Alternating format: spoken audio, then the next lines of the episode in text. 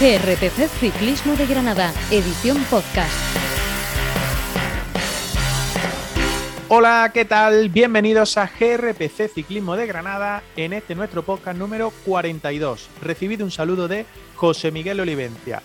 El mercado de fichajes y de renovaciones ya ha entrado en el ciclismo de Granada. Hace apenas dos semanas conocimos la renovación de Álvaro Cuadros con el Caja Rural Seguros RGA para 2022, la que será la sexta temporada consecutiva en el equipo navarro para el ciclista de la Zuya, cinco de ellas como ciclista de la categoría Pro Continental o Pro Series. Hoy queremos repasar cómo han sido esas cinco campañas como ciclista verde de Álvaro Cuadros, así como intentar adentrarnos en cómo podría ser la sexta, la temporada 2022 que desde ya prepara el granadino por las carreteras de nuestra provincia. Para todo ello, saludo una semana más y a través de Zoom a Andrés Porcel, hombre al que no se le escapa ni un dato. Hola Andrés, ¿qué tal? Muy buenas. ¿Qué tal, Olivencia? Muy buenas. Teníamos ganas de contar esta noticia, de ampliarla en GRPC Ciclismo de Granada, en nuestro podcast. Va a seguir Álvaro Cuadros de color verde, va a seguir en el Caja Rural Seguros RGA y por supuesto, como bien has eh, mencionado en esta intro, hay bastante que repasar porque ya son muchas las temporadas del ciclista de la Zubia en el bloque de Pamplona, en el bloque de Navarra, eh, temporadas variadas también, por supuesto, las que vivió previamente en el conjunto sub-23, en el conjunto de formación de Caja Rural Seguros RGA y después como, como pro, cinco ahora ya va camino de, la, de esa sexta, de esa sexta temporada, ese sexto año al eh, máximo nivel en el Caja Rural Seguros RGA y eso nos va a dar para bastante análisis y para bastante comentario. Se acabaron las carreras, se acabaron las competiciones prácticamente en tiempo real que envolvían el sonido de este podcast, pero eh, lo prometido es deuda, no vamos a dejar el análisis, no vamos a dejar por supuesto el ciclismo ni un solo minuto cuando se hizo oficial la renovación de cuadros, que creo recordar que fue aproximadamente el 20 de octubre, sí, 20 de octubre, la, hizo oficial el Caja Rural Seguros RGA. Eh, nos hicimos eco, por supuesto, en nuestras redes sociales, tanto en Instagram, en Facebook, en Twitter, y pusimos una history, concretamente en Instagram, eh, donde recordábamos, y queremos recordarlo aquí también antes de empezar este podcast, el número 42, donde eh, bueno, ampliamos un poco esa renovación de Álvaro Cuadros por el Caja Rural decíamos y recordábamos que para la próxima temporada ahora mismo son tres los ciclistas granadinos que tienen contrato eh, oficialmente o de manera confirmada para la próxima temporada.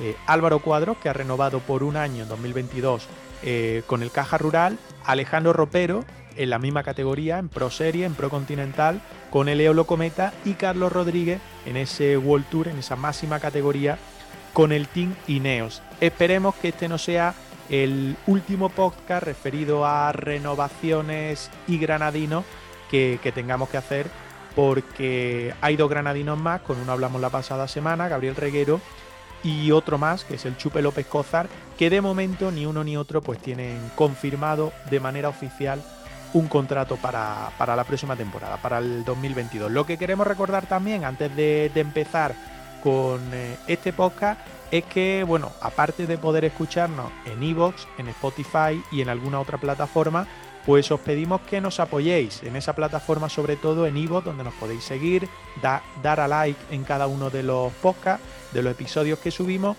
y también comentarnos, porque eso nos vale mucho para ir creciendo poco a poco en la plataforma. También Andrés, pues ya llevamos dos semanas con YouTube, ¿no? Estrenando eso de subir los vídeos, en este caso las dos entrevistas que hemos tenido anteriormente. Sí, la acogida no está siendo nada mala. La verdad es que otra vía alternativa, otro canal a través del que se pueden seguir estos contenidos un poquito más especiales, más diferentes a los habituales del podcast, a los podcasts de, temporada. Y evidentemente estas dos últimas conversaciones, que además ambas, tanto con Tomás como con Gabriel Reguero, han sido muy interesantes, eh, pues han tenido también esa, esa vía de, distribución en, YouTube. Eh, ¿Por qué no? Eh, siempre abiertos a la innovación y a ver también cómo responde nuestra, nuestra querida audiencia al tipo de contenido que vamos ofreciendo. Lo peor de todo, pues vernos la cara, pero es lo que hay. Sin duda. bueno, presentado ya el podcast 42, nada, un pequeño parón, lanzamos el Zoom también a otro invitado que nos va a acompañar, que es un habitual, así que lo preparamos todo y empezamos ya con ese repaso a la renovación de Álvaro Cuadro por el Caja Rural Seguro RGA para la temporada 2022.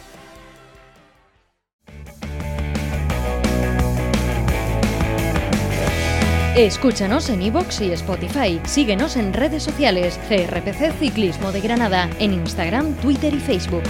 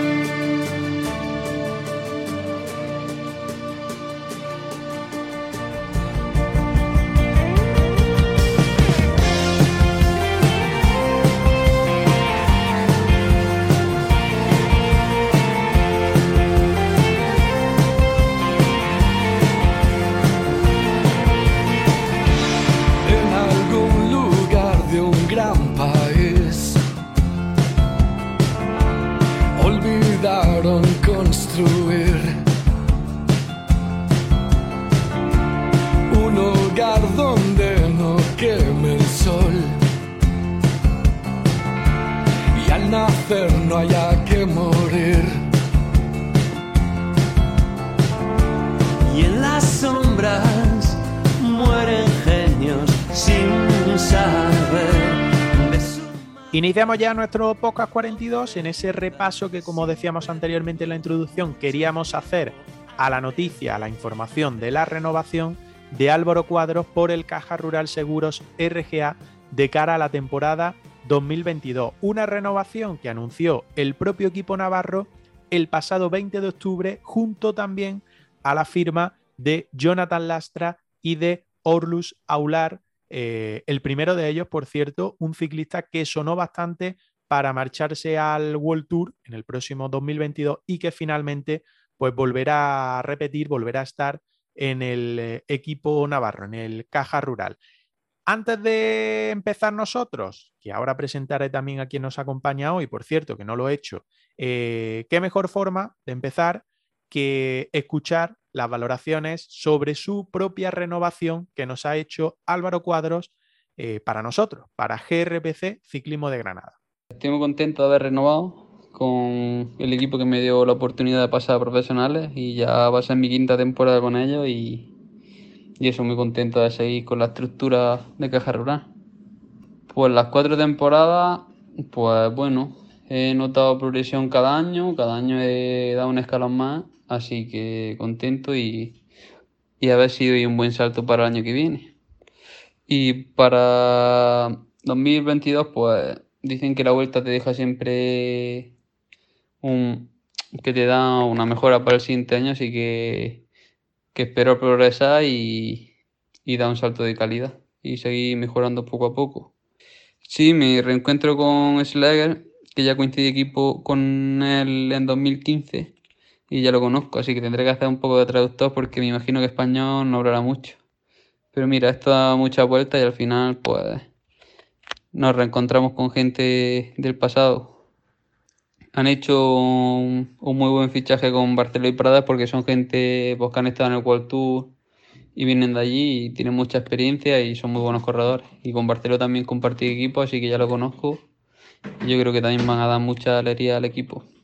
Pues una vez escuchado eh, cómo ha sido, cómo se ha producido, o mejor dicho, la valoración de cómo ha sido esa renovación que supone, en palabras del propio Álvaro Cuadro, saludo ya Alfonso Roca, que nos acompaña hoy, Andrés y a mí, para charlar un poco y para analizar eh, cómo han sido esas temporadas de Álvaro Cuadro en el Caja Rural y sobre todo cómo puede ser la próxima temporada, la de 2022. Roca, ¿qué tal? Muy buenas.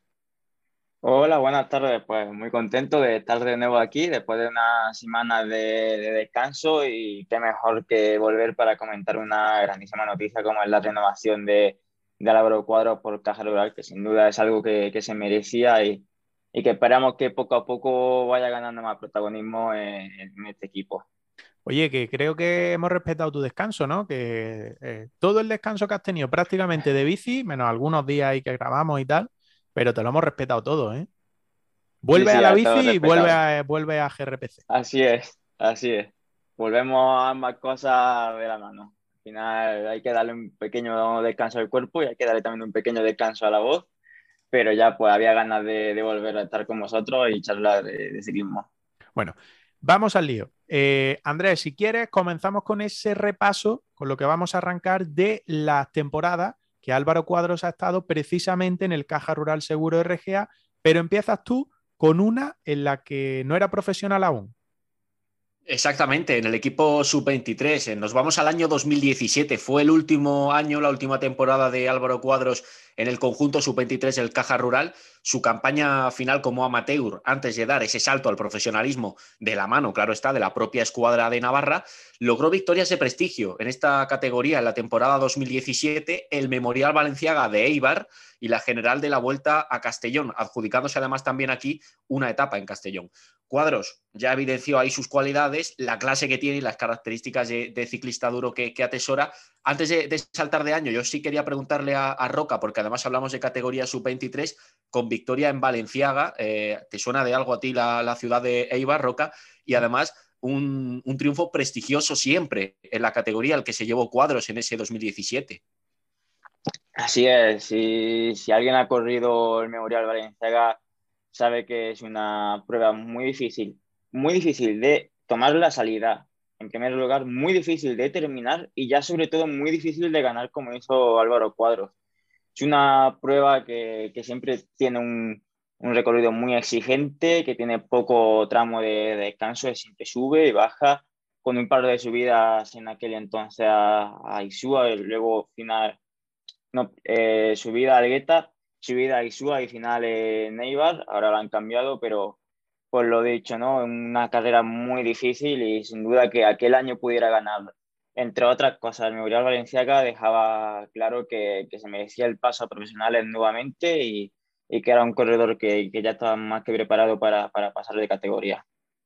A esto hay que sumar que eh, ese año era un poco de recalificación, por así decirlo, ¿no? Porque eh, eh, pasaba de ese paso precipitado o no, cada uno lo puede valorar eh, como quiera, del filial de, del Ethics, del actual de Keunig Step, donde estuvo considerándose ya prácticamente profesional o neoprofesional, a tener que volver a una categoría amateur en España. Imagino, Roca, que eso para, para un ciclista con un nivel demostrado, como el caso de Cuadro, nunca debe ser fácil, ¿no?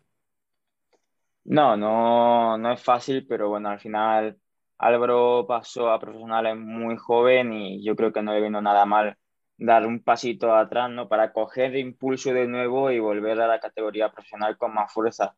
Estuvo dos años en la categoría amateur entre años de profesional y profesional, que fueron 16-17, el primer año con la Fundación Contador y luego en el, en el Caja Rural Amateur dos años en el que, pues lo dicho, demostró su nivel y, que fue eso, dar un pasito para atrás, pero que nunca viene mal a ese, dar ese pasito para atrás para coger impulso y volver con más fuerza.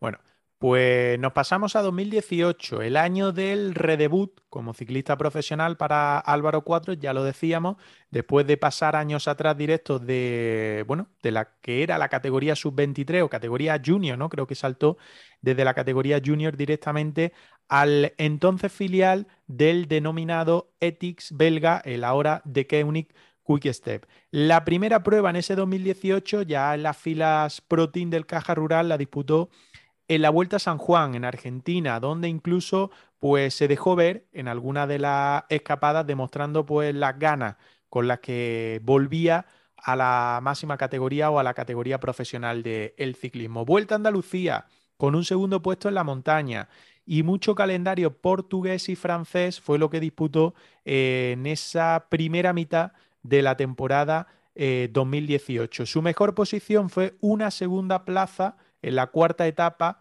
de la prueba denominada N2 de Portugal, además de una octava posición, una octava plaza en el circuito de Guecho, una prueba eh, que aglutina a mucho neoprofesional, pero que sin embargo siempre presenta mucho, eh, mucho buen nivel eh, temporada a temporada. finalmente no estuvo plaza para la vuelta, aunque en esa ocasión pues se la achacó un poco más a que, bueno, era su primer año en la categoría profesional y todavía pues no estaba del todo, del todo hecho. Sin duda, Andrés Roca, os pregunto directamente, eh, es el gran objetivo desde que dio el salto en 2018, era estar en la Vuelta a España, que era, es, por así decirlo, la única grande a la que tiene acceso en el caso de Cuadro, eh, estando en las filas del Caja Rural. Exactamente, y además un corredor también de, de sus características, al que se le dan bien las eh, jornadas duras, la montaña, algo que por supuesto es eh, fundamental y esencial en una carrera de tres semanas, está llamado a destacar en, un, una, en, un, gran escenario, en el escenario de una gran vuelta. Eh, ha llegado, luego lo, vamos a comentar, por supuesto, ese premio en el año 2021, pero como tú decías, desde el principio, desde su salto a, profesionales con, con, el equipo Caja Rural Seguros RGA, todos esperábamos que ese momento se, se produjera y que Cuadro se vistiera el maillot verde en la gran ronda española. No sé si Roca quiere aportar algo comentario, Roca? no, bueno, sí, la verdad que un primer año bastante bueno, ¿no? Al final, un 2018 en el que completó 41 días de, competición, mucha, mucha vuelta por etapa, en la que se veía que, que el Caja Rural tenía confianza en él, ¿no? Pero que digamos que querían eh, pulir ese diamante como más poco a poco, ¿no? Sabiendo lo que ya le había pasado, que tuvo que volver atrás, pues sabían que, que esa nueva llegada al campo Pro Conti iba a ser complicado, le dieron confianza, mucho día de competición y la verdad que un, buen año para, para, el regreso. Fue un año, fue un año, perdón Andrés, eh, que prácticamente se puede decir que desde el principio sabía que iba a tener muy complicado ir a la vuelta y su objetivo era intentar mostrarse en carrera, eh, bueno, en ese, en ese segundo escalón de carrera en el que podía asistir con el caja y sobre todo algo que ya iremos viendo eh, conforme vamos analizando los años, eh, Vuelta a Andalucía. Yo creo que ha sido, junto con estar en Vuelta a España, el gran objetivo de, de Álvaro en estas temporadas ha sido, ha sido Vuelta a Andalucía y la ha enfocado de distintas maneras y donde quizá también a futuro eh, podamos esperar eh, un papel también importante del, corredor de, la Zubia. Vamos a, repasar el 2019, si os parece, seguimos en este análisis cronológico de la carrera de Álvaro Cuadros en el Caja Rural Seguros RGA. 2019, como decía, fue la, segunda temporada en Pro Team, mayor experiencia y un arranque de campaña en Mallorca, muy habitual ese inicio de calendario para los ciclistas españoles, destacando además eh, en la segunda prueba importante en Vuelta a Andalucía. Ese año cuadro señaló en rojo la cuarta etapa con inicio en Armilla y final en Granada, en el Paseo del Salón. Se pasó aquel día por La Mala, por el Purche y por Azayanas. En los dos primeros puertos coronó en cabeza, en, el, eh, en la Mala y en el Purche, lo que le situaba como líder de la montaña, pero el paso por Huejar y Azayanas, eh, ahí eh, lanzó su ataque y privó al corredor de la Zubia de llevarse eh, el mayor de la montaña, quedando nuevamente segundo en la general especial. Un mal mes de junio, con abandonos en los eh, nacionales, en Montventoux y Occitania, le privaron de estar en el equipo de la vuelta ese año del Caja Rural, pero sí eh, logró formar parte del 7 para la vuelta a Portugal, la grandísima del país vecino, donde además no ofreció un mal nivel, fue sexto en la etapa séptima, tras ser eh, cazado en los últimos metros, eh, cuando iba en solitario, además en una jornada que acababa en alto.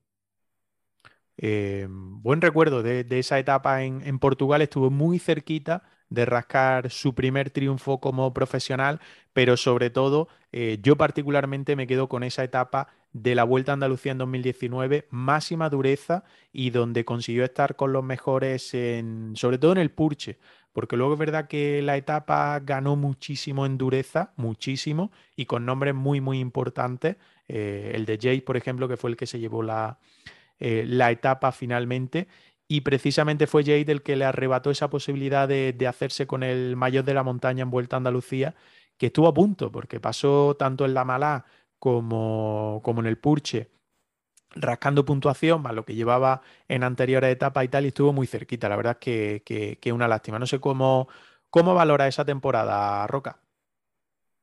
Bueno, pues la verdad es que también buena temporada, ¿no? Porque se nota que, el equipo de Caso Rural ya empezaba a dar un poquito más de confianza, lo incluyó en, en su primera lista de, de, una carrera World Tour, como fue la Vuelta a Cataluña, y luego en una carrera de mucho nivel como es la, la Vuelta a Portugal, que no llega a ser un nivel de, de las tres grandes vueltas, pero es una carrera muy importante en Portugal en la que los equipos portugueses siempre van a darlo todo y que es una carrera que es muy buena ¿no? para coger experiencia y además él también se vio que cogía más confianza con esa etapa que, que comentáis de la Vuelta a Andalucía en la que se le vio ofensivo y la etapa de la Vuelta a Portugal en la que acabó en sexto puesto y también se le vio bastante ofensivo.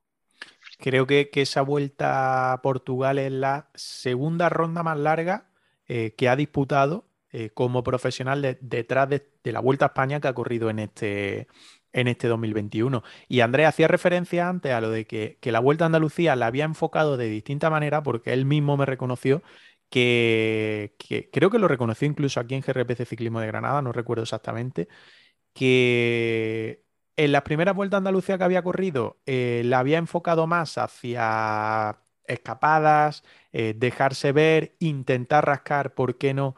Una victoria de etapa parcial, porque se, se, le ha resistido, pero bueno, lo ha tenido más o menos cerca.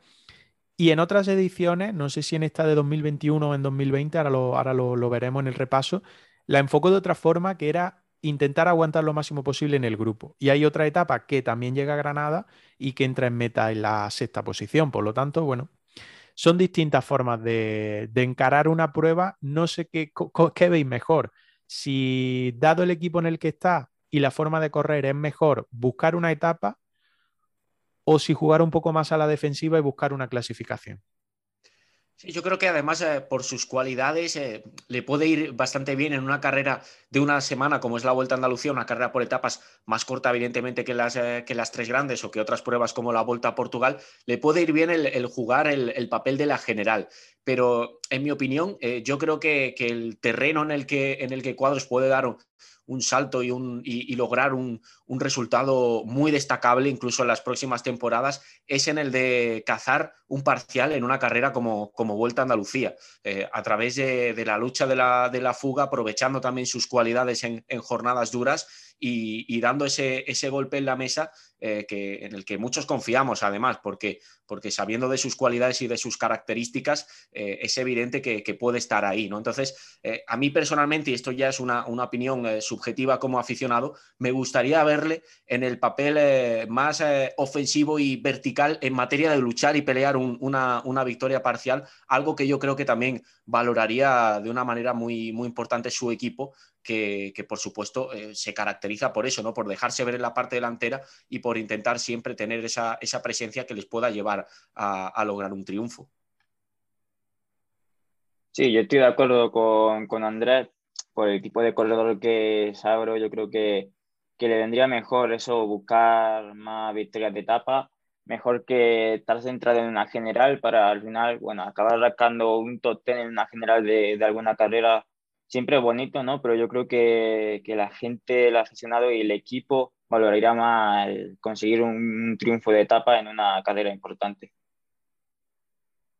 Bueno, pues iremos viendo. Lo que sí vamos a seguir es repasando esas temporadas. Nos vamos a 2020, eh, tercera temporada ya como profesional, eh, donde, bueno, pues estuvo el año marcado por esa crisis del COVID y también los problemas de salud que, aquí mismo reconoció en GRPC Ciclismo de Granada, en nuestro podcast, eh, que le marcaron pues la, temporada. La comenzó con una tercera plaza en la General de la Montaña de Comunidad Valenciana en el mes de febrero, es decir, no comenzó nada mal ese año 2020. También en Andalucía rindió a un buen nivel, eh, octava plaza en la penúltima etapa con llegada a Granada y con paso por el Purche, que fue su mejor resultado. Esa es la etapa a la que hacía referencia, había dicho antes sexto, ¿no? Fue octavo, aguantando ahí con los mejores, en una jornada también dura que tenía el Purche, pero que llegaba eh, a Granada, al final de, de etapa. Y desde el 23 de febrero de 2020 hasta septiembre, donde compitió en el trofeo Torres Vedras en Portugal, eh, Álvaro Cuadro solo tuvo 10 días de competición. Entre el parón que todos sufrimos por el COVID, el confinamiento y hasta que volvió a retomarse la competición, además de algunos problemas de salud que tuvo él también, que arrastró y que le privaron de, de competir más, pues solo 10 días de competición, lo que le lastró demasiado y no le permitió pues ganarse un billete para la Vuelta a España que se disputó en noviembre, entre octubre y noviembre, es decir, varió eh, su calendario, sus fechas habituales, pero ni por esas pues pudo tener su gran objetivo, obtener el billete para su gran objetivo, que era el disputar la Vuelta Ciclista a España. Hay que decir también en este caso que, el 2020 descolocó un poco, un poco, a todos, evidentemente, ¿no? Calendarios reducidos, menos posibilidades de, destacar. Eso se complica también en el nivel Pro Team, donde, los equipos eh, no tienen acceso a, todas las carreras del, del, máximo nivel que fueron al final, en el 20, las que tuvieron más opciones de, organizarse después de la, de, la, parte más dura, del bloque más duro de la, de la pandemia, el del confinamiento que, que, evidentemente canceló todos los, los eventos. Y eso eh, descolocó, rompió un poquito eh, los, eh, las estrategias y las piezas del puzzle en, en, el calendario que pudiera tener previsto tanto el Caja Rural como, como el propio corredor. Roca, ¿Cómo viste esa, temporada? Muy poquito calendario, fue la, eh, fue la temporada, fue el año, yo creo que para todos, que menos calendario tuvo, pero también esos problemas de, salud que él mismo reconoció, problemas, eh, bueno, pues creo que no, no aceptaba algún, no, recuerdo exactamente a qué se debieron, sí que recuerdo que eran de estómago y tal, pero bueno, que le lastraron muchísimo y que le dejaron fuera de competición durante más meses de lo que eh, bueno, pues el resto de, ciclistas tuvieron en ese 2020 que ya, ya estuvo lastrado para todo. Sí, eh, sí, ya el 2020 de por sí fue un año difícil para todos los ciclistas. Para Álvaro se complicó un poquito más con esos problemas de salud y no hay más que ver en sus resultados como en cuestión de un mes acumuló cuatro DNF entre los nacionales, el Trofeo Matteotti, Marco Pantani y el Gran Premio Torres Vedras o sea, que hace ver que, fue un año complicado para, Álvaro, pero bueno, pudo salvarlo de la mejor manera y, llegó en 2021 con, más ganas de demostrar su nivel.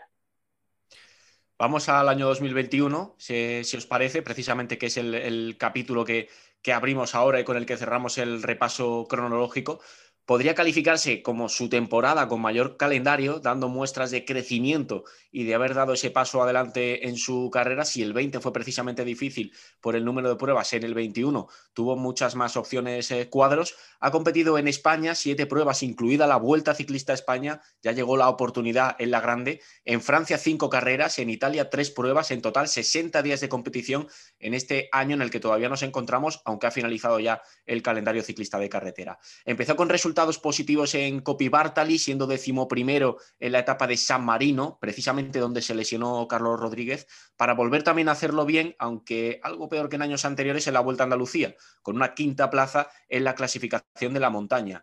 El mes de junio, eh, mes de calendario francés, le dio el billete definitivo para la Vuelta, Ruta de Occitania, logró hacerse con el maillot de la montaña por delante de Galopán, Dani Navarro eh, o Gianluca Brambilla, que fueron algunos de los rivales. Si no recuerdo mal, esta fue la carrera, eh, corregidme si me equivoco, en la que cruzó primero el Tourmalet, el puerto del, Tourmalet, que lo cruzó en cabeza Álvaro Cuadros. Eh, en la vuelta fue de menos a más, dejándose ver en la segunda semana, con escapada camino de Extremadura en una jornada muy llana junto a Rubio y Mate, pero sobre todo esa tercera semana donde firmó su, mejor jornada en Mos, en Galicia, catalogada como una de las eh, etapas más duras de toda la vuelta. Ahí estuvo con los mejores y entró en meta en la posición 21. También destacó en, días de alta montaña como el de Almería o, por supuesto, en esa etapa de Lagos de Covadonga donde logró posiciones de, honor. Y aquí os, eh, os pregunto, eh, Roca, empiezo contigo, por ejemplo, ya sí, año 2021, año de vuelta ciclista a España para Álvaro Cuadros, premio a una trayectoria de regularidad y combatividad tras eh, varias temporadas previas en el Caja Rural Seguros RGA. Sí, claro, al final, viendo la consecuencia de los años, se veía como el equipo iba confiando más en él, Álvaro iba confiando más en sí mismo. En 2021 llegó la recompensa que tanto estuvo buscando de subir al podium y hacer con un mayor de la montaña en esa ruta Occitán y pues eso le dio el billete para la tan deseada Vuelta a España. era, considero que era momento de que Álvaro conociera una gran vuelta y que, que se fuera curtiendo ahí con los mejores y, y, pues muy contento de que de eso de que consiguiera esa oportunidad y que tanto que tanto tiempo había estado buscando. Oye, que el rendimiento no le fue tan mal, ¿eh, Andrés? Exacto, exacto. Además, eh, es que justo dejó su sello, eh, dejó muestras de, su categoría en los días más complicados de la vuelta y en concreto lo señalábamos en esa jornada de Moss, que todos eh, la vivimos de una manera un tanto cardíaca por lo que ocurrió, ¿no? Porque ahí fue el día de la polémica con Miguel Ángel López, había lucha por delante, había eh, grupos intentando cazar por detrás y ahí estaba él metido en esa pelea, Olivencia. Me acuerdo además que, fue una etapa que, comentamos y analizamos con bastante detalle en el podcast, precisamente por ese papel que también había jugado Álvaro Cuadros. Esa etapa, la etapa del lago de Covadonga, donde lo intentó desde el principio, etapa que se emitió eh, completa en televisión, que pudimos ver cómo estaba una y otra vez, una y otra vez buscando la, la fuga buena desde inicio. Pero como él mismo nos dijo aquí el día que lo, que lo entrevistamos, es que en Vuelta a España coger una fuga era prácticamente imposible por la cantidad de ciclistas importantes que, intentaban cogerla y de equipos importantes. No eran los típicos equipos procontinentales que siempre meten eh, gente en escapada o que protagonizan las escapadas de la jornada, sino que prácticamente desde la primera semana eh, fueron los equipos importantes los que colmaban esa, esa escapada. Creo que ha dado un paso importante que le ha servido también para crecer y para creérselo de que está ahí y que puede hacerlo mucho mejor y ojalá que sea pues un punto de inflexión para la temporada 2022 de la que hablaremos ahora. Efectivamente, porque eh, vamos a repasar precisamente el espacio, ese espacio para, para la mención o la disertación del futuro del equipo Caja Rural Seguros RGA, año 2022, y lo vamos a, vamos a comenzar este, este bloque eh, analizando las salidas y los fichajes que ha hecho la escuadra navarra, el Caja Rural, eh, de cara al próximo año. Lo que te gusta el mercadeo, ¿eh? Lo que te gusta el mercadeo. Siempre. Estamos siempre con el juego de, mercado y, además es verdad que está siendo un un 21 con, mucho que comentar en cuanto a, fichajes, llegadas de corredores a equipos, salidas. Y en el caso del Caja Rural, la primera salida que tenemos que destacar, eh, no hay duda, es la de Jonah Verasturi, el corredor de 32 años, experto, velocista de Vitoria, que se marcha al Trexe Gafredo. Sin duda, el ciclista que más opciones tenía estos años de dar victorias al Caja Rural Seguros RGA, y así lo demostró en más de una ocasión un corredor que abandona la estructura. Ahora comentaremos quién viene un poquito a sustituir ese, ese, perfil, pero seguimos mencionando las salidas. Alejandro Osorio, corredor de 23 años, colombiano, un escalador puro que pone rumbo al World Tour, al Bahrein Victorious. Eh, además, se va a un equipo que suele ser bastante combativo, que suele dejar muy buenos papeles en etapas de alta montaña. Seguimos eh, dando nombres, para, corredores. Es para ayudar solamente a Mikel Landa, ¿eh? Sí, tú crees, ¿no? Que, no, que, el objetivo. ¿No, Roca? número uno, yo no sé si Roca opinará lo mismo, pero sí, el objetivo número uno entonces es ser escudero del ANDA. Pero ayudarlo donde, en la carretera o en otras facetas que conocemos del bueno de mí, que, uno ya no sabe. No, seas malo, hombre, no seas malo, que viene Halloween, no seas malo. Sí, sí, veremos, veremos, pero a ver eh, qué podemos comentar en el 22 de, de Mikel Landa. Seguro que nos va a dar eh, bastantes minutos de podcast también.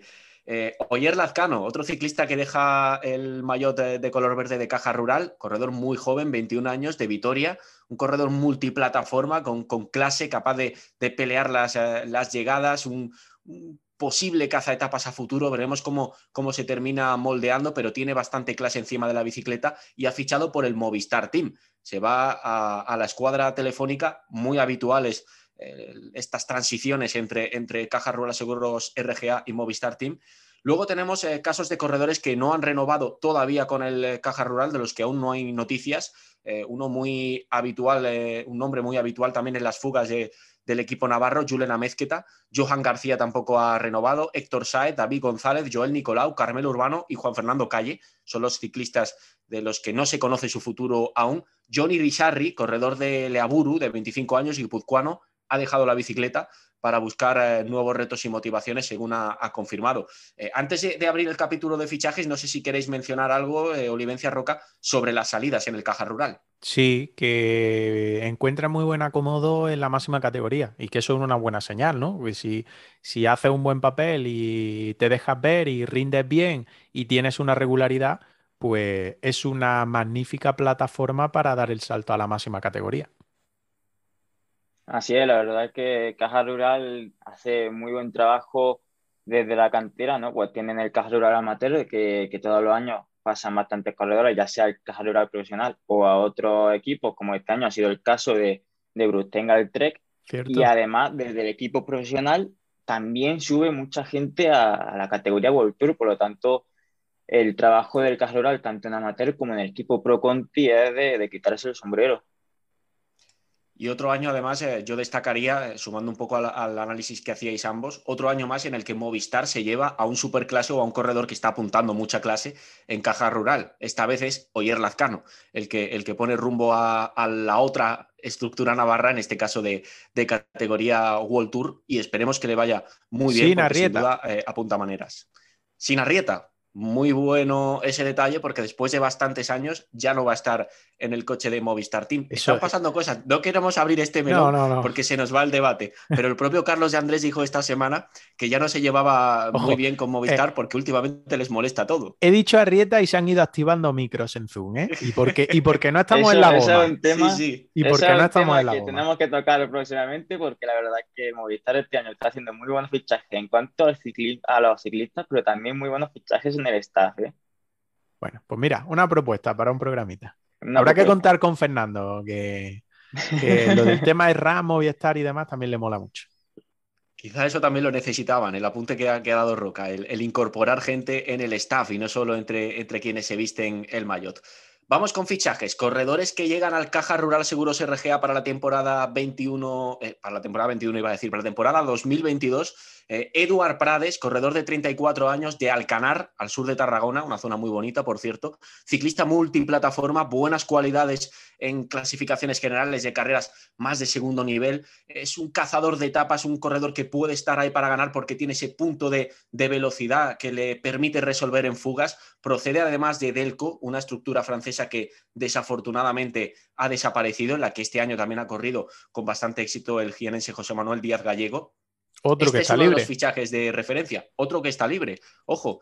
Mm, y, por qué no? Puede ser un destino caja rural. Aquí estamos solo rumoreando con, con esa posibilidad, pero podría ser un, destino que, encajaría en sus, en sus cualidades. Porque de hecho, eh, Fernando Barceló, ciclista también eh, español de Huesca, 25 años, más joven que, que Prades, un buen escalador, un corredor además con explosividad que ha pasado por, por Ardenas y ha sumado experiencia en ese tipo de pruebas complicadas, viene de Cofidis y puede ser eh, otra de las puntas de lanza, otro de esos corredores junto a Prades destacados en el Caja Rural para, para el año 2022. Eh, ahora os pediré análisis, pero repaso muy rápidamente los otros nombres que han llegado al equipo Caja Rural Seguros RGA. Michael Schlegel, un ciclista de 26 años de la República Checa, corredor de fondo en vueltas, eh, que puede aportar eh, calidad, experiencia, sobre todo si, finalmente le seleccionan para el equipo de la vuelta, algo que por supuesto está por ver. Procede de un continental del Eco Casper de su país, pero corrió el Giro en 2017 con el CCC, dejando eh, algunos resultados interesantes en etapas complicadas. Eh, Yuri Leitao, eh, corredor de 23 años, portugués, es un velocista, un corredor rápido que procede también de la estructura continental del Taffer de su país, un equipo portugués. Y el último nombre que ha confirmado por ahora y hasta ahora, porque aún está el mercado abierto, claro está, el Caja Rural, es el del británico de 23 años, Callum Johnston, que se incorpora también al conjunto navarro. Eh, quiero escucharos a partir de, este momento y que valoréis, que destaquéis, subrayéis, pongáis en negrita lo que más os llama la atención de los fichajes de las incorporaciones de Caja Rural Seguros RGA. Bueno, pues hasta el momento la verdad es que están siendo muy buenos fichajes.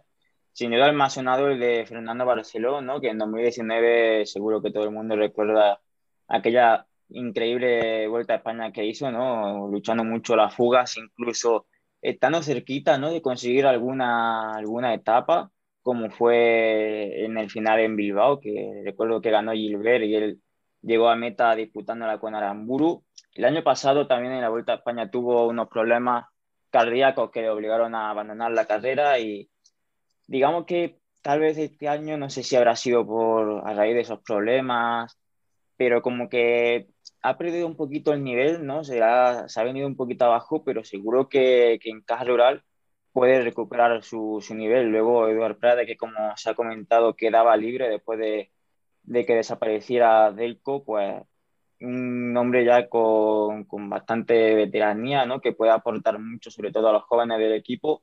Y que tiene una muy buena punta de velocidad que tal vez sea un buen sustituto de, de Jonah Verasturi. Luego, por parte del portugués Jure Leitao, eh, si sigues un poquito el ciclismo en pista, sabrás mucho de, este ciclista, ¿no? Viene de, en 2019, o no fue en eh, pasado año, en 2020, corrió en España, en Super Choice, en la, en la categoría amateur, y en el último mes ha estado presente en los campeonatos de Europa y campeonatos del mundo de pista. Y hay que destacar el segundo puesto en la prueba de eliminación que, que disputó al mismísimo Elia Viviani, ¿no? O sea que, que, en cuanto al portugués tenemos un muy buen fichaje que ya ha conseguido victorias al sprint en Vuelta al Lentejo y que también puede aportar muy buenos resultados al Caja Rural. Y en cuanto al equipo amateur, que de momento solo ha confirmado uno, pero yo espero que, que suba más gente. Bueno, ha confirmado dos. También ha confirmado a Jesse Tira, al colombiano, pero sobre todo el que destaco como muy buen fichaje del equipo amateur es Callum Johnston. Yo he tenido la mala suerte de enfrentarme a él este año y es que sin duda su, su temporada 2021 en la categoría amateur ha sido muy buena, ha conseguido bastantes victorias, ha ganado en, en Arecha Valeta, una carrera la verdad muy dura que era sin duda para, para los grandes escaladores de la categoría. Ganó la tercera etapa de Cantabria, ganó la montaña en Cantabria o sea que, también es un chaval el británico que se merecía la oportunidad de pasar y que puede hacer buenas cosas en, en la categoría Pro Conti.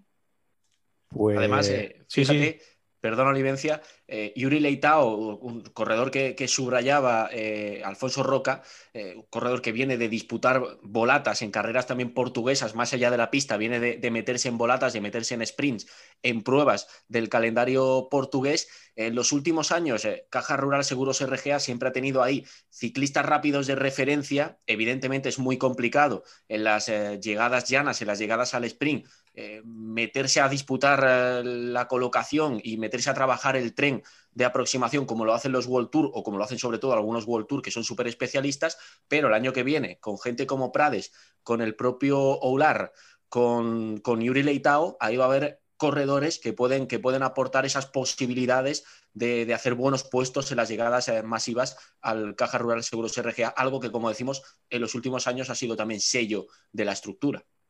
Pues mira, eh, ya que hablabas de, de, fichaje, de baja, de fichaje, si quieres repasamos a día de hoy que estamos grabando, que por cierto no lo hemos dicho, es día 28, porque Roca y Andrés me habían pedido que grabásemos antes de Halloween, que querían hacer puente y tal, y digo, bueno, pues venga, vamos a hacerlo, vamos a hacerlo con tiempo. Lo digo y lo aviso porque vamos a repasar los 15 que tiene ahora mismo el Caja Rural y a ver si cuando subamos el podcast, que lo haremos el fin de semana, eh, van a hacer oficial cuatro fichajes y van a decir la gente que lo escuche estos que, han dicho, para que han hecho nada. Pero bueno, a día que estamos grabando, tiene 15 ciclistas, son eh, Aular, Vagues, Barceló, Barrenechea, Cepeda, Cuadros, Echeverría, Joston, Lastra, Leitao, Martín, eh, Murgualdía, Pira, Prades y Schechel. Eh, pregunto, eh, viendo esas bajas que había comentado Andrés hace un rato, eh, a ver Asturi, Osorio y Lazcano, más los fichajes que se han hecho y las renovaciones que hasta ahora se han hecho, viendo esos 15 ciclistas, ¿consideráis que gana o pierde Caja Rural de cara a 2022? Pues fíjate, yo creo que se mantiene bastante estable, un poco en la línea de, la temporada pasada, porque casi, casi podemos decir que corredor que sale mm, o corredor que entra por el que sale, ¿no? Eh, hay pocas eh, diferencias. Eh, quizá globales en lo que a calidad del, del, bloque se refiere y han podido ir sustituyendo las salidas más destacadas con otros, con otros ciclistas de clase. Sí que es verdad que, un corredor como Oyer Lazcano con 21 años, eh, que apunta muy buenas maneras, es una pérdida sensible, pero bueno, llega Fernando Barceló, eh, explosivo, buen escalador, puede, si recupera su, su, estado de forma, que confiamos que sí, eh, aportar muy buenas cosas y dar una presencia muy seria al, al, equipo en carreras importantes. Lo mismo pasa un poquito con, con Averasturi, lo analizaba muy bien Roca, se marcha Trek Segafredo, pero llega Prades, no es tan rápido como Averasturi, no tiene la misma capacidad para las volatas, pero más o menos es un perfil que viene a sustituir y, con, la, con, el refuerzo del tren, con un, con un corredor como Leitao, con la presencia también de Aular, lo decíamos en las volatas, la, la presencia eh, puede resultar interesante. Así que en general y por mojarme, porque decir 50-50 eh, puede sonar eh, bastante eh, neutro y, plano, sí que comentaría que pierden un poquito, pero, pero no demasiado, pierden solo un poco y más o menos mantienen la esencia y la estructura para, ser competitivos. esperemos que dando un, salto más, porque en las últimas campañas les está costando más ganar que en otras. Recuerdo una en la que, por ejemplo, en Turquía creo que se llevaron dos etapas y ese año en, general les salió una, una campaña con, en la que alzaron los brazos bastantes veces, pero ahora tienen que intentar dar ese saltito y volver a recuperar el casillero de triunfos, volver a darle un saltito a ese, a ese casillero de triunfos, de lo que por supuesto eh, viven y necesitan bastante los, los equipos Pro Team. Para mí no pierden. Para mí si confirman alguna renovación, no pierden. Pero, Roca, tu opinión. Para mí tampoco pierden, la verdad. Sí que es verdad que, que las pérdidas que han tenido hasta el momento, sobre todo las Cano, Averasturi, bueno, Asturi también un, muy buen aclarador son, son bajas importantes, pero yo lo que he comentado, han sabido fichar muy bien, ha fichado gente joven que, que pueda aportar mucho, como son Johnston o Leitao, gente con experiencia como Prades, Schlegel, no he comentado nada de él, pero también es un buen escalador que trae experiencia ya de haber corrido un giro y, Barceló, pues es que de Barceló tampoco hay mucho que decir, yo creo que la gente ya debería de, de conocerlo porque se ha dejado ver con la, con la juventud que tiene, se ha dejado ver mucho en, en carreras importantes, desde que era amateur también consiguió buenos resultados. O sea que yo diría que, que sí ganan hasta el momento con los fichajes que están haciendo. Esperemos si, si confirman algún fichaje más, qué renovaciones hacen, porque hasta el momento bueno, una plantilla... Johan García, John Nicolau, yo creo que eso todavía da un salto más, si, si lo confirman. Sí, sí, A Mezqueta, por ejemplo, es clave en los últimos años en el equipo. Sí, esas son renovaciones que yo diría que, que están fijas. Luego, tal vez más en duda Carmelo Urbano o David González, ahí no lo tengo tan claro, pero si renuevan a eso que ha dicho Olivencia, más los fichajes más, si anuncian algún fichaje más que sepan encontrar bien, yo creo que, que han ganado y que, que, podrían tener una plantilla muy buena en 2022. ¿eh? Vale, eh, lo que nos interesa a nosotros, GRPC Ciclismo de Granada. ¿Qué papel pensáis que va a tener Álvaro Cuadro en 2022? Eh, quinta temporada eh, como eh, profesional en el mismo equipo. ha visto cómo se han marchado ciclistas importantes de su generación, como el caso de Gonzalo Serrano, que ya no estuvo en este 2021, pero sí en temporadas anteriores. Este año se va un veterano como Averasturi, con el que también ha coincidido durante años. Se le van jóvenes como Lascano, se van jóvenes más similares a él como Osorio. Eh, ¿Qué papel pensáis que puede tener? ¿Le dará caja más eh, galones también teniendo en cuenta la vuelta que ha hecho y demás? Es decir, eh, ¿será uno de los fijos en calendario bueno, en calendario pata negra caja rural o no? Yo creo que sí, yo me quedo además con eso último que decías, eh, galones y más capitanía en este Caja Rural Seguros RGA, ya por experiencia acumulada y porque por cualidades creo que es un ciclista, además también por edad, eh, que tiene que dar eh, un salto más en, carreras donde, donde, verdaderamente Caja Rural tiene opciones eh, de rascar y llevarse algún triunfo, eh, sobre todo parciales, buscar esa, e, ese punto de, combatividad, intentar eh, cazar algún parcial. Se me ocurre, por supuesto, Vuelta a Andalucía, donde, donde Álvaro Cuadro se mueve especialmente bien, pero hay otras carreras de una semana, Comunidad Valenciana, la propia Vuelta a Burgos, donde, donde el Caja siempre juega con más posibilidades y ahí esperemos que, sí, que Álvaro Cuadro sea, sea un ciclista importante cualidades, categoría, clase tiene, lo ha, lo ha demostrado y ojalá el, el 22 sea, sea, el año de dar ese pasito más eh, que le pueda situar cerca, ojalá, esto siempre lo deseamos, de un triunfo. Sí, yo estoy de acuerdo con, con Andrés. Álvaro el, el, próximo año tendrá seguro muchos galones en, en Caja Rural y es que hasta el momento, con la plantilla que tiene Caja Rural de momento, que, que queda mucho por confirmar, pero es el cuarto ciclista más veterano del equipo, aún teniendo 26 años, sé que eso ya dice mucho de lo que hasta el momento es el caso de 2022, un equipo muy joven. Dio el salto con 22 años. Sí, sí, y aparte de, lo joven que es, es que ya trae mucha experiencia en el campo profesional. Por lo tanto, será un ciclista que podrá ayudar mucho a los jóvenes del equipo, a los que vienen de, de su 23, y que va, va, a ser muy, muy protagonista en el equipo verde. Y yo creo que tendrá que lucharlo, ¿no? Porque al final eso no es una cosa que, que regalen, pero yo diría que, la plaza en la Vuelta a España, si no le pasa nada, la tiene casi confirmada. ¿eh? No creo yo que el próximo año dejen a Álvaro fuera, aunque tienen corredores de, nivel, pero va a ser protagonista el año que viene. Totalmente. Yo, yo esto último que dice eh, Roca coincido plenamente. Si no ocurre nada, que por supuesto no lo deseamos, si llegan plenas condiciones de, forma, eh, Álvaro Cuadros debe, estar en la, en la, Vuelta Ciclista a España, porque es, muy pronto. Si, si, él mismo nos escuchara, igual se lleva las manos a la cabeza y decía, pero bueno, ¿qué estáis hablando ya de calendario si, si ni siquiera todavía nos hemos concentrado con el equipo? Pero es verdad que por, por ese eh, plus de capitanía que ya tiene y por la Vuelta 2021 que ha disputado, donde, donde ha hecho muy buenos resultados en los días más complicados y ha sido una vuelta en la que se ha ido rapidísimo y ha habido un nivel exagerado. Eh, ahí Álvaro Cuadros ya, ya dejó claro al equipo Caja Rural que, está preparado para volver a disputarla y para, después de llevar ya una en la mochila, con todo lo que eso supone a nivel de experiencia, seguir creciendo en la, en la gran ronda española.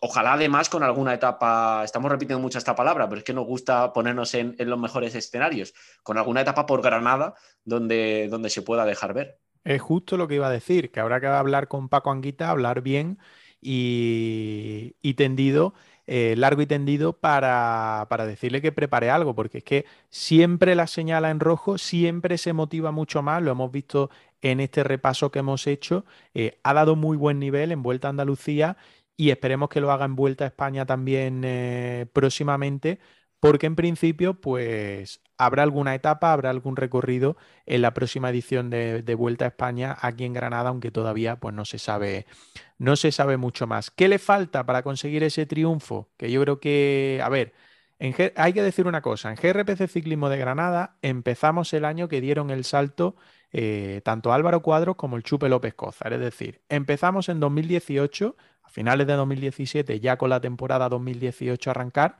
Por lo tanto, eh, llevamos los cuatro años esperando que levanten los brazos. O sea, sería algo, una ilusión tremenda, lógicamente para él y para toda la gente que le sigue, su familia y seguidores, pero también para nosotros. Pero, ¿qué pensáis que le falta para tener esa fortuna? Lo vimos en 2018 y 2019 cerca de hacerlo, 2020 ya hemos visto y hemos repasado que fue un año complicado y en este 2021 es verdad que no ha tenido una bala clara ganadora, pero ha mostrado mucho mejor rendimiento. ¿Qué le falta para, para verlo cruzar la línea de meta con los brazos en alto? Es que, bueno, es una pregunta complicada, ¿no? Es que. Fácil yo no te la voy final, yo lo siento. No, eso está claro, pero que al final son muy pocos los que ganan al final de, una temporada y, y, hace falta muchas cosas, ¿no? Saber coger la, el día de fuga correcta, tener la pierna en condiciones ese día, saber dónde tienes que moverte, a qué ciclista tienes que salir a su ataque, a cuál no saber dónde tiene que gastar fuerza, en dónde no. Al final lo que comentamos, ¿no? Albro es un ciclista que ya cuenta con bastante experiencia en el campo profesional, seguro que eso ya lo tiene aprendido y yo, yo confío en que la victoria de, de Álvaro esté ya cerca de llegar. Es que es exactamente eso. Además, eh, Roca, que, sabe mucho más que yo de moverse en una bicicleta, lo, cuenta de manera extraordinaria. Es estar ahí en el día adecuado, ¿no? Lo hemos visto tantas veces que hay corredores que, nadie se esperaba que iban a llevarse una, pues, por ejemplo, una etapa en una grande y lo han, lo han conseguido porque cazaron la fuga justo el día que el pelotón desconecta o que, o que los equipos de los líderes de la general tienen la situación controlada, deciden no ir. Eh, incluso llegadas que, que se prevén al completamente al sprint, que nadie daba una carta por la fuga y que por circunstancias diferentes no se calcula bien y gana un corredor eh, outsider. Eh, eso ha pasado muchas veces y luego a lo mejor ciclistas que tienen eh, clase, categoría, que son buenos escaladores, que tienen incluso un buen golpe final para, para resolver en un pequeño grupo, pues no les llega la, la oportunidad o no les llega el momento porque probablemente el día que cogen la fuga ese día se va más rápido por detrás coinciden con, otro compañero en esa, en esa escapada que tiene más, eh, más punta o que, o que, básicamente ese día está con mejores piernas, es tan complicado, si es que desde, desde el, punto de vista de los aficionados que somos eh, nosotros, en mi caso, eh, lo vemos parece que vemos el ciclismo más sencillo y, exigimos incluso eh, demasiado en, ocasiones, hay que reconocerlo, como, como aficionados o como, como narradores de, este gran espectáculo. Pero luego cuando se está dentro, cuando se está encima del sillín, eh, hay tantísimos factores que entran, que entran en juego pero sinceramente eh, yo confío que con un calendario adecuado, también teniendo en cuenta esas pruebas francesas donde se ha movido muy bien, algunas del, calendario italiano, puede, puede, disputar, puede disputar alguna, alguna jornada y, estar en condiciones de, luchar por, por levantar los brazos, que es por supuesto, lo que nos encantaría contar en alguno de nuestros eh, podcasts del, del, año 2022. Fíjate, eh, qué exagerados que somos, que, el muchacho es que acaba de, empezar otra vez a coger la bici, eh, que lo hemos visto en redes sociales y hablando con él y tal, que ha empezado ahora a, montar en bici, como dicen ellos, cuando empiezan las pretemporadas, vamos, lo que va a hacer Roca de, aquí a nada. Pero bueno, era ponernos un poco en situación, ¿no? Repasar un poco y también ponernos en situación o intentar adelantarnos a lo que puede ser ese, ese 2022. Antes de despedir, me gustaría lanzaros también otra cuestión. Y es una cuestión de la que hablamos, hablamos mucho en GRPC Ciclismo de Granada meses atrás, y es el tema de vuelta a España invitaciones. Recuerdo que eh, ahora mismo, por suerte, hay más equipos eh, procontinentales en España que invitaciones tiene la organización de la Vuelta Ciclista España para que corran su prueba.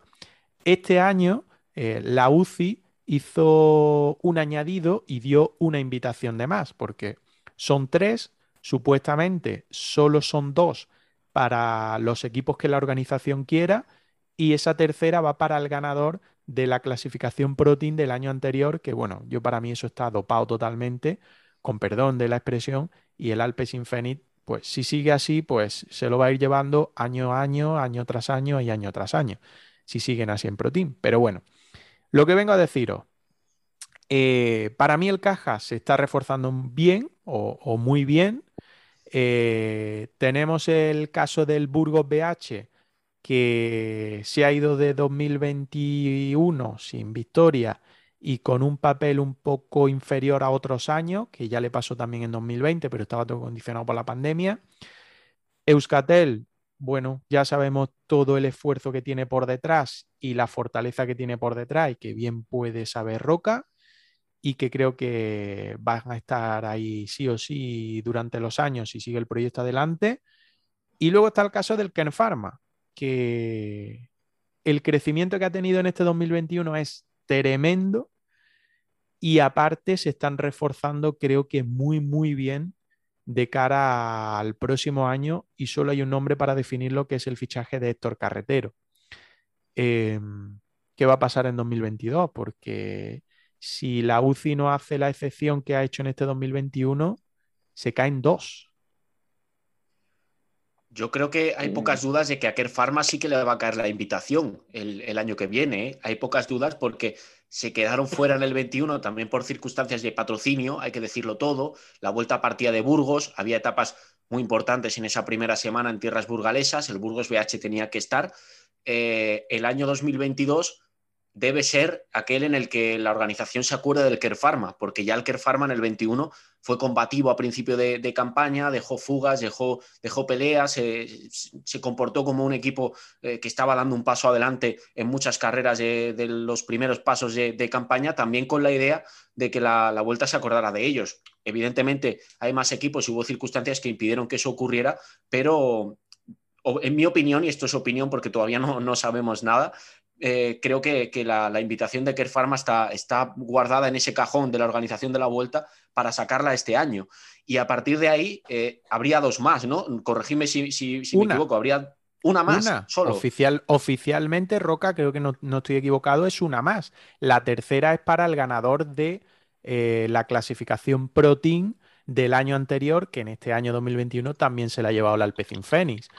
lo que ha pasado en este 2021 es que la UCI dio una cuarta invitación, o sea, una tercera eh, para que la organización la diera al equipo que considerase. Y lo hicieron tanto en Tour de Francia, en Giro de Italia y en Vuelta a España. Pero oficialmente, que igual me estoy equivocando, pero yo juraría que no, son tres invitaciones, pero una es engañosa porque es al, ganador del Pro Team del año anterior.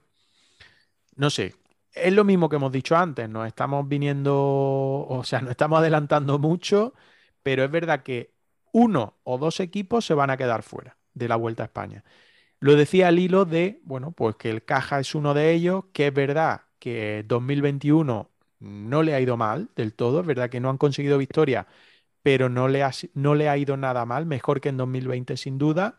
Lo vemos en esos tres ciclistas que han dado el salto a, a la máxima categoría, al World Tour, y no se están reforzando mal tampoco. Por tanto, bueno, pues es un equipo llamado a estar en Vuelta a España en 2022, pero está el condicionante ahí de todo el tema de, invitaciones. Roca, ¿encuentra algo o no? Que te ahí buscando. Sí, estoy buscando realmente si, si lo de la tercera invitación o cuarta, si, si quitamos al que gana la clasificación Pro Conti, sería cosa de solamente del año 2021 si, si se sumaba también al 2022 pero la verdad que, que, creo que no, que queda solamente en el 2021, aunque yo realmente creo que si este año los equipos Pro Conti ya se han quejado y han solicitado una invitación extra que al final no ha supuesto nada malo, o sea, un equipo más, ocho ciclistas más, no va a provocar que haya más o menos caídas en el pelotón en 21 días, va a haber las mismas caídas. Por lo tanto, yo creo que creo que este año el la categoría Pro Conti italiana pierde un equipo, pero en cuanto a Francia y España, la situación es la misma, ¿no? Son cuatro los equipos Pro Conti. Sería muy complicado para, para, la organización de cuatro Pro Conti dejar a dos fuera, ¿no? Yo creo que el problema, el problema está en que el Alpe Cinfene siga siendo un equipo Pro Team. O sea, es algo injusto. Un falso Pro Team. Correcto. También hay que tener en cuenta que hasta el momento se están viendo noticias de que el QBK Nextcast está teniendo problemas para sacar el equipo el año que viene. Habrá que ver qué pasa ahí si el QBK Nextcast desaparece, queda una plaza libre en el World Tour que no va a ser cubierta porque la, la modificación en la licencia World Tour se están esperando para el 2023 en cuanto a la clasificación World Tour y Pro Conti, que en ese momento, de momento sí que Alpecin se está ganando de lleno la licencia World Tour, porque tiene más puntos que la mayoría de equipos actualmente World Tour. Entonces habrá que ver qué pasa con Cubeta, si desaparece, si queda una plaza libre del World Tour, si tal vez de ahí, pues, como hay un equipo menos World Tour, se da una, una invitación más para los Pro Conti, si no, sea, si no hay un equipo menos en el World Tour, se quejen los equipos Pro Conti soliciten otra vez la cuarta invitación, porque al final pónganse en el papel de, de Guillén y tienen que descartar dos equipos con, con, el nivel que, que, tienen este año los equipos pro, pro española que se están esforzando bien, elimina dos. O sea, sería un papel difícil, ¿a qué dos sacas? Es muy duro. El se lo merece, Tienen Farma se lo está mereciendo, este año lo han dejado fuera, pero han hecho una temporada muy buena, muy combativa, estando delante con ciclistas como Rui Adrià o Kiko Galván, sería muy complicado y Caja Regular que se está reforzando muy bien de cara al año que viene. Yo creo que el que ahora mismo está un poco más cojo sería Burgos BH. No sé yo Si, si realmente se está ganando la invitación para la vuelta. ¿eh? Yo si hubiera que descartar un equipo, yo tengo claro que a día de hoy sería el Burgos. ¿eh? Bueno, lo que digo, que no hemos adelantado mucho, es verdad pero queríamos también poner eh, todo sobre la mesa en este repaso que hemos hecho a la buena información, nos vamos a quedar con eso, a la buena noticia que recibimos hace semana y media, dos semanas, con la renovación de Álvaro Cuadros para 2022 con el Caja Rural Seguros RGA. Algo que apuntar, que nos vamos, que vamos a despedir. Andrés, Roca. No, yo, yo solo quería hacer una broma. Yo ya he situado a Kerfarma en, en la vuelta en el 22. Con lo, con lo gafe que soy a veces, seguro que, que Guillén invita al Sport Flandre en Valois en lugar de, de, al. Pero si nos llama Fran Reyes, que es el jefe de prensa del Kerfarma, para acordarse de ti, pues yo le pasaré tu teléfono directamente. No, ya por, por, por cerrar con, con, la materia principal, eh, yo creo que siempre es interesante echar, echar la vista atrás a lo que ha sido eh, hasta ahora el profesionalismo de, de, cuadros, pero lo más interesante, eh, confiamos en que esté por venir, porque esta renovación ha sido una magnífica noticia para el ciclismo de, de Granada, también un premio y un reconocimiento a, los años de, crecimiento en la estructura de, caja rural y especialmente a este, a este 2021 donde con, con esta destacada participación en la, en la Vuelta a España se ha ganado con creces la renovación el bono de Álvaro Cuadros. Roca, lo último. Nada, yo muy, muy contento ¿no? también de, la renovación de, de Álvaro Cuadros y bueno, yo, yo ya he dejado un tema para próximos programas ahí a, tratar, como es los fichajes de Movistar, no solo en el apartado ciclista, sino también en el apartado técnico. Y, y como bueno, se ha dicho, lo de hablar de invitaciones a día de hoy, 28 de octubre, un poco pronto, así que también es un tema del que tendremos que hablar, pero hay que esperar un poco, hay que esperar quizá un par de meses para saber cuál es la situación del World Tour y si se ha solicitado alguna licencia más. Bueno, eh, Andrés Roca, que muchas gracias una semana más por haber estado por aquí y haber charlado, pues, en este caso de la renovación de Álvaro Cuadro y a ver qué os parece citarnos la próxima semana y entregar algunos trofeos, unos cristalitos que tengo ahí preparados. ¿Cómo lo veis? Aquí estaremos, claro que sí, siempre, siempre disponibles y además eso suena bastante bien y es algo de lo que hemos hecho mucho análisis todo el año, así que con, bastantes ganas de que llegue ese podcast en concreto. Eh, Roca, ¿nervioso? Un poquito, no sé por qué será, pero, pero un poquito. Bueno, pues lo dicho, que muchísimas gracias, que os emplazo a la próxima semana para volvernos a ver por Zoom volvernos a ver por YouTube y escucharnos en el podcast de GRPC Ciclismo de Granada. Un abrazo fuerte. Un abrazo, venga, hasta la próxima semana. Un saludo y al quien nos escucha, pues lo mismo, que la próxima semana volvemos por aquí, que vamos a hacer entrega de esos trofeos regularidad 2021 4 Ciclismo de Granada. Estaremos con los dos ganadores, con los protagonistas, tanto en categoría profesional como en categoría sub-23 y también con nuestro patrocinador de ese trofeo regularidad 2021 con 4 CIC que nos contará un poquito más de la empresa, de la marca y sobre todo del apoyo que nos da a nosotros con ese trofeo regularidad. Así que hasta la semana que viene. Chao, chao.